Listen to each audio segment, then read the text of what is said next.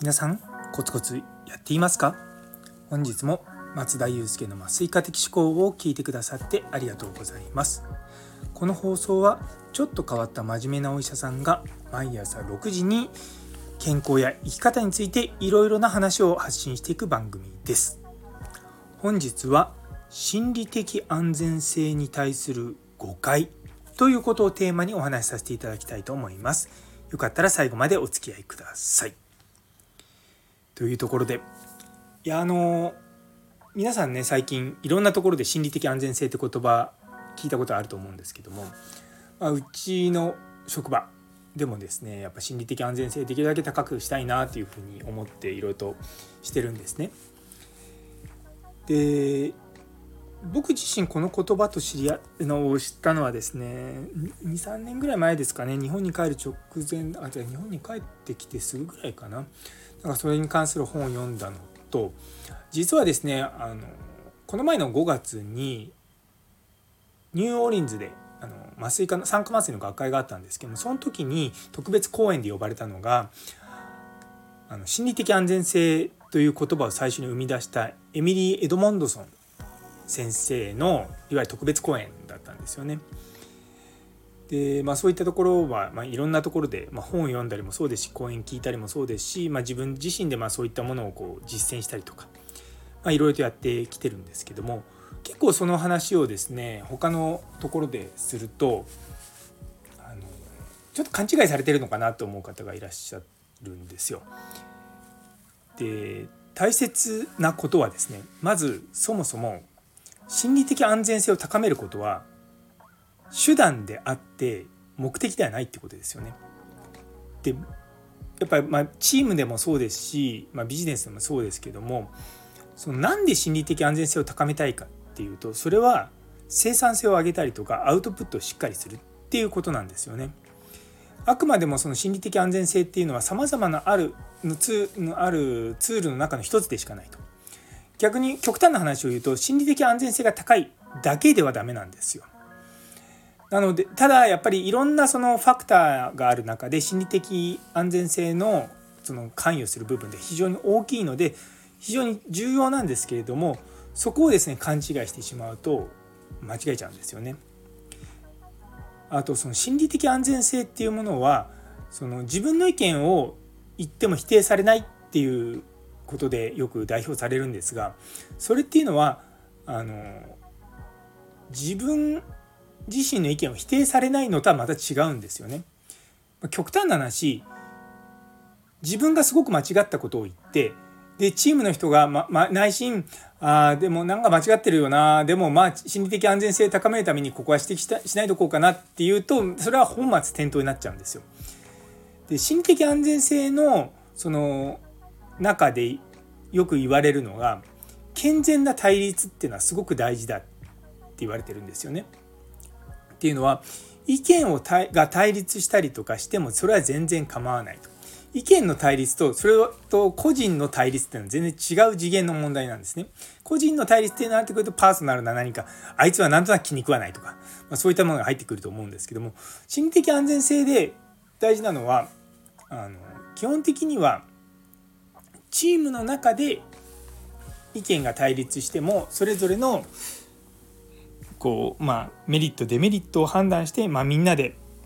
みんなでなのかなあの、まあ、共有していくっていう感じですよね。だからやっぱり間違ったことに対してはちゃんと間違ってるよと僕僕は少なくとも間違ってると思うっていうことを言うこと自体もやっぱり心理的安全性が高いってことですよね。なのでやっぱりこう和気あいあいとする職場いわゆるそのアットホームな職場っていうような言われるものが心理的安全性が高いっていうわけではないんですよ。あの本当の意味で家族みたいな場所だと思うんですよね。家族ってまああの中普段ね仲良くやってますけども言う時は言うじゃないですか。まあそれでもちろんたまに喧嘩になったりとかしますけれどもそれでも最後は仲直りしてまあなんとかのらりくらりやっていくでじゃないですか。それと同じように心理的安全性が高いっていうことは決してその対立が起こらないっていうわけではないということですよね。例えばまあまあ、うちの、まあ、手前味噌みたいな話するのもなんなんですけども実は先日、まあ、うちの職場で医局会っていう、まあ、月に1回の話し合いがあったんですね。でそこで僕はあのうちの病院の当直が忙しいのでその日といわゆるその夜の仕事が忙しいのでその当直っていういわゆる24時間の勤務じゃなくて日勤夜勤に切り替えたらどうだろうかっていう話が出たもう僕が提案したんですね。で確かにそれはすごくその働きやすくはなると。で一方で今現状としてその麻酔科医の人数が足りてるかって言われると足りてないと。でその足りてるっていうところの一つの目安としてうちのまあ医局長が言ったのはあの各手術室にちゃんと麻酔科の標母医って言ってあのある程度麻酔の資格がを持ってる人がいるっていう状態なんですよ。で今現状としてはその麻酔科の標母医というものを持ってる医師が十分いないんですね。なのでそうなってくると1人の医師が2つとかあのの部屋を、まあ、初期研修の先生とかうちの若い先生と一緒に見るというのが現状なんですね。なんでそこまで人数その中の教育ということをしっかりやらない状態でその働きやすさだけを求めてはいけないんじゃないかっていうのが、まあ、意見としてあったんですよ。でまあ結局、まあ、僕としてもあの、まあ、全体でねバランスを整えてやっていかなきゃいけないことなので僕だけが突っ走ってもダメだと。でかといってまあ彼らに将来的にこういうところに向きたいんだよっていうところは共有できたところもあるのでまああの今回僕も自身もやっぱりその人数を増やすっていうところがもうちょっと大切なんだなとは思ってあの、まあ、今回はですね、まあ、全全部がそうなるわけじゃなくて、まあ、できる時はやろうと。あのでもできない時にに無理してやるのは良くないよねっていうところに話が落ち着いたんですね。でまあ自分で言うのもなんなんですけどこれがまあ心理的安全性が高い職場のディスカッションなんじゃないかなと思うんですよ。あの別に僕の意見が完全に否定されたとも思わないし現状としてやっぱりこう目的とするものがいくつかそのチームとしてある中で優先順位っていうのを考えると僕の中では働き方改革が第一優先だけど他の人たちからすると教育だったりとか別の人からするとバランスだったりとかでもそういったものが一つ一つディスカッションの中に出てきたっていうことがあの非常にいいんじゃないかなと思うんですよね。つまりなんかこうみんなでやっていくゴールっていうものがあってそれに対してみんながまあ創意工夫をしながらまあ目的を到達していくと。でそれそこにやっぱお互いをリスペクトする気持ちもあるしなんで僕の意見が正しくないんだっていうふうに思わないっていうことがすごく大事だと思うんですよね。でも多分これ僕10年前だったら思ったと思うんですよね。まあ自分が丸くなったのかそれともねいろいろとこう成長したから、まあ、同じようなことですけどもそうなんかやっぱりこうどうしても人間って自分の意見は正しいと思っちゃうじゃないですか。それは自分にとっては自分の意見は正しいんですけど他人にとっては正しくないと。でお互いそれで意見をちゃんと言い合う言い合えるっていうのがまあ、うん、大事なんじゃないかなと思うんですよね。そうだからその心理的安全性を保つっていうことがちょっとなんか今こう先走りしちゃってこうなあなあになってる組織っていうのも、まあ、なくはないんですよね。なんでやっぱりこ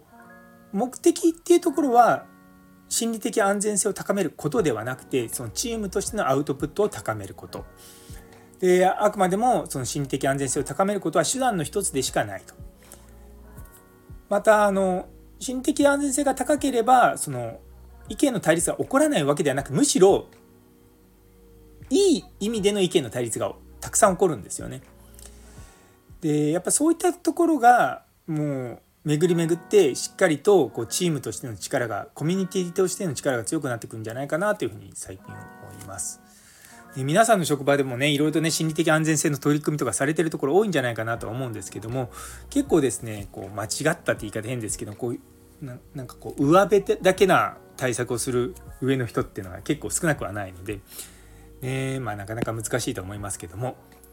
まあ、うちではこんなことをやっていますというところです。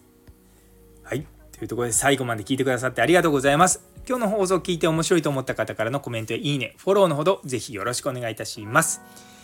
昨日の全力を注いだら成長できないという放送にいいねをくださった岡プラスさん、ゆいつむさん、さやもさん、もにさん、みちさん、まーたんさん、助産師さとさん、フラット先生、りょうさん、増玉さん、そしてターナーさん、ありがとうございます。えっと、コメントくださった中村先生、純口原先生、めちゃめちゃ励みになっております。引き続きどうぞよろしくお願いいたします。そして、そして、そして、昨日はですね、2人ほどフォロワー増えました。花丸さん、UM24CA さん。これからもどうぞよろしくお願いいたします。というところで、今日という一日が皆様にとって素敵な一日になりますように。それではまた明日。